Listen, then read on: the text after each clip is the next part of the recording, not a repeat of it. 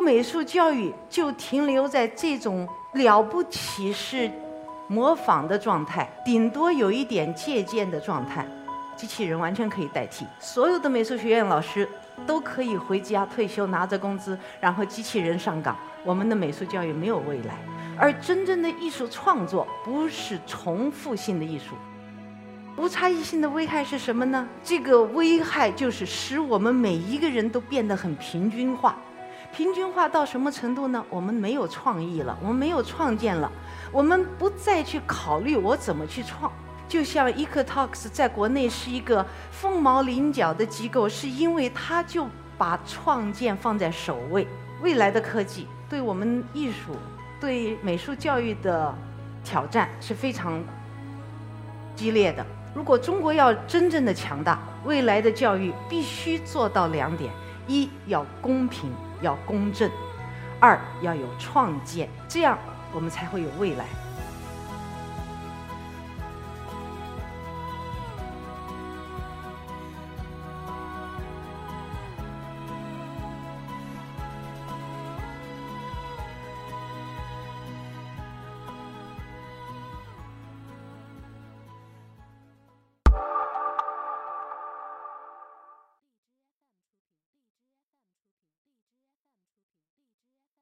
大家好，我叫曹新元，是 Ecotalks 的老讲者了。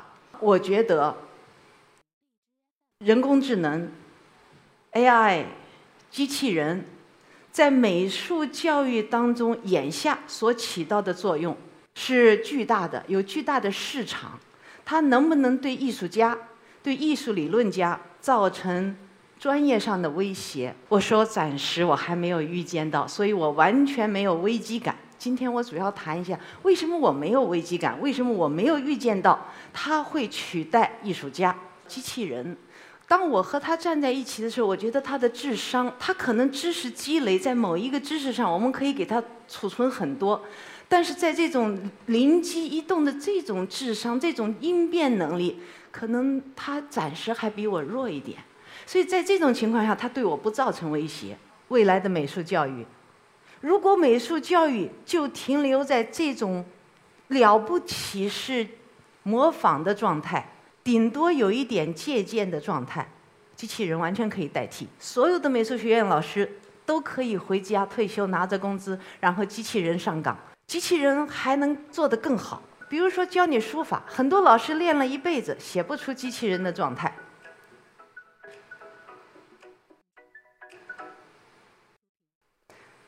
机器人当然也能弹钢琴，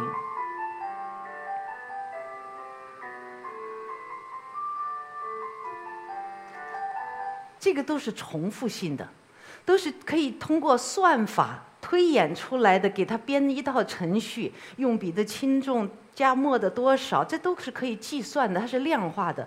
无论是书法还是弹钢琴，它是一种重复性的艺术。而真正的艺术创作不是重复性的艺术。我把中国的书法比作西方的钢琴。西方长大的孩子，欧美国家中产阶级以上的孩子都要学钢琴，至少要知道一点。那么中国稍微好一点的家庭都要练书法，练钢琴你练谁？巴赫、肖邦、莫扎特、贝多芬，对不对？那么书法你练谁？从二王练起，一路练下来。有讲究的家庭可能让你接触一下赵孟頫，一般就练到晋唐就完了。其实是一种重复学学别人的这种艺术，机器人做的超好，可以做得更好。而艺术作品带有创意的电子艺术作品，一是我用电子的手段或者是科技手段，但实际上背后还是人脑。即便如此，今天的电子艺术作品和一些年前的。抽象艺术作品区别并不大。那我最近做了一系一个系列，明天展览开幕，不，我就是随手拿了作品，因为照片在电脑里。我想这位小朋友虽然个子比我高一些，一米八，但是他可能不会把所有的东西照放在一起。我把衣服当做表情，我在背后有我一套理论思维。这个思维咱们先不谈，你可以想象得到，我肯定有一系列的东西。有一系列的想法，所以当下的美术教育的问题在什么呢？不仅仅是临摹啊、模仿啊、剽窃，这还不重要，重要的是没有差异化。当下美术的教育，一是无差异性的教育教育法，比如某一个著名的大学提出一个实验艺术专业，于是只要有点资本的艺术学院的或者是哪个大学的美术系、美术学院，立刻也建立一个实验艺术专业。实验艺术专业，你不觉得很搞笑吗？那就说明，除了这个实验艺术专业的教艺教授和艺术家们，别的艺术专业都没有试验性，都没有探索性。他们仅仅是在模仿临摹古代人教技法，他们没有这种探究创建。因此，只有实验艺术系才把探究和创建走向未来作为他们的研究方向。那这不等于在污蔑我们整体的美术教育吗？这种荒诞的事情居然会在国内遍地盛开，实验艺术专业，今天我不讨大家喜欢了。那么无差异性的危害是什么呢？无差异性的危害实际上很重要，这个危害就是使我们每一个人都变得很平均化。平均化到什么程度呢？我们没有创意了，我们没有创建了，我们不再去考虑我怎么去创。就像 Ecotalks 在国内是一个凤毛麟角的机构，是因为它就把创建放在首位。我们听一听一位美国学者怎么对中国人、对东亚人进行评价。East Asians do in fact have a higher IQ than whites, but have not been as culturally innovative recently. The first one is, as you've just said, that the bell-shaped distributions differ.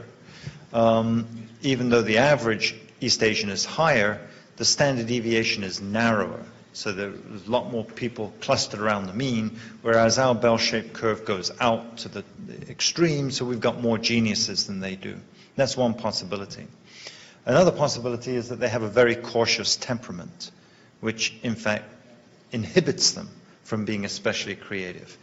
他刚刚说的这段话里面有一句话很关键，中文的翻译稍稍有一点拗口，就是 “lot more people clustered around the means”，就是大量的人都集中在这种中等的，就这种最基础的、最底底层、最主要这一大群体，就像这个中形状的智慧的分布，靠底层的中国的。东亚的人太多了，往上去的带有创建的太窄了，而西方呢，这个这个 bell-shaped curve 稍微上面大一点，所以就显得他们有独创性的人多一点。它是文化造成的，跟种族、跟智慧、跟呃生理是没有关系的。那我们就要从教育考虑，我们怎么样走向未来？未来的美术教育，未来的教育，现在还不是工具手段的问题，工具手段我们都。有很多不同的工具和手段，而它的加入使我们的工具和手段更为丰富、更为有力量。实际上，我们未来的美术教育最核心的问题依然是创造力的问题。我们这个 AI 工业所达到的制高点仍然是工具，仍然是手段，它所能取代的是重复性的劳动。而不是创建性的劳动。如果你不想被取代，你一定要在你未来的教育过程当中。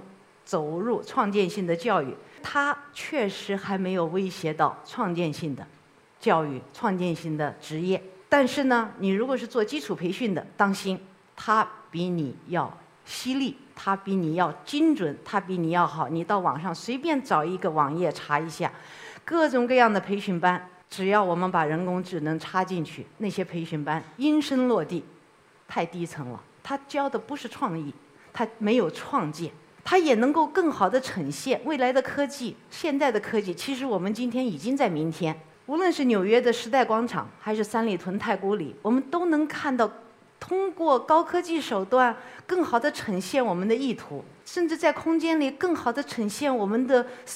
视觉思维，但是它只是呈现我的思维，它不能代替我思维，它不能代替我产生创建，它给我提供服务。我有时候在想，如果把我的思维接到它的这些知识智库上，它的库房里，那可能那一天也可能很快就到了啊！有些人正在做这方面的探索。最近看到一个帖子，说是身上的广告，亿万人可以带着它变化。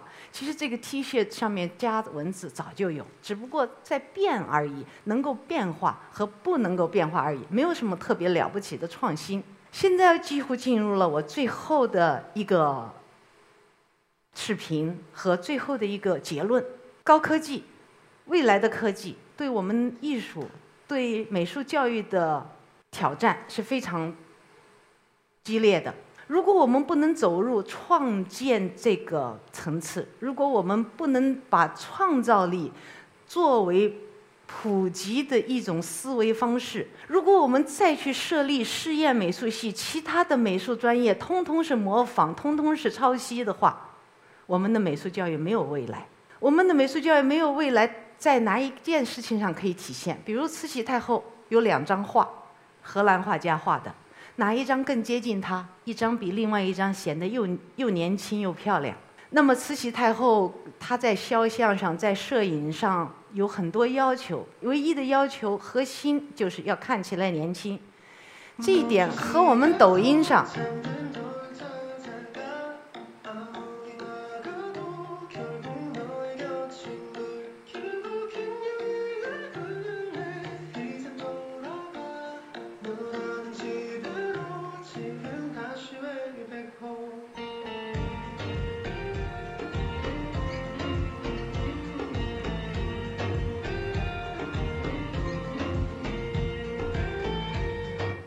那么，如果我们的美术未来的教育和我们的高科技所提供的一切可能性，依然停留在慈禧太后的那种满足她看起来年轻的这种欲望的层次上，我们的美术是失败的，我们是没有未来的。任何这样的未来都是可悲的。我们再回到一个结论。如果中国要真正的强大，未来的教育必须做到两点。今天我从开始到结尾就强调两点：一要公平，要公正；二要有创建，这样我们才会有未来。只有有创造性思维的教育。通过各种高科技手段、低科技手段、原始手段，无论什么手段，哪怕是妈妈拉着小宝宝的手，一句一句教他说话的手段，使他得到创造力的培养，中国的教育才有希望。最后，我再说一句：天分。什么是天分？天分就好像一个看不见的人在高高的天上，拿着一把金豆子。随机的撒下去，落到谁的头上，谁就得到了天分。谁刚好被那个金豆子砸中，你就有天分。我父亲是什么长，跟我碰不碰到金豆是没有关系的。谢谢大家。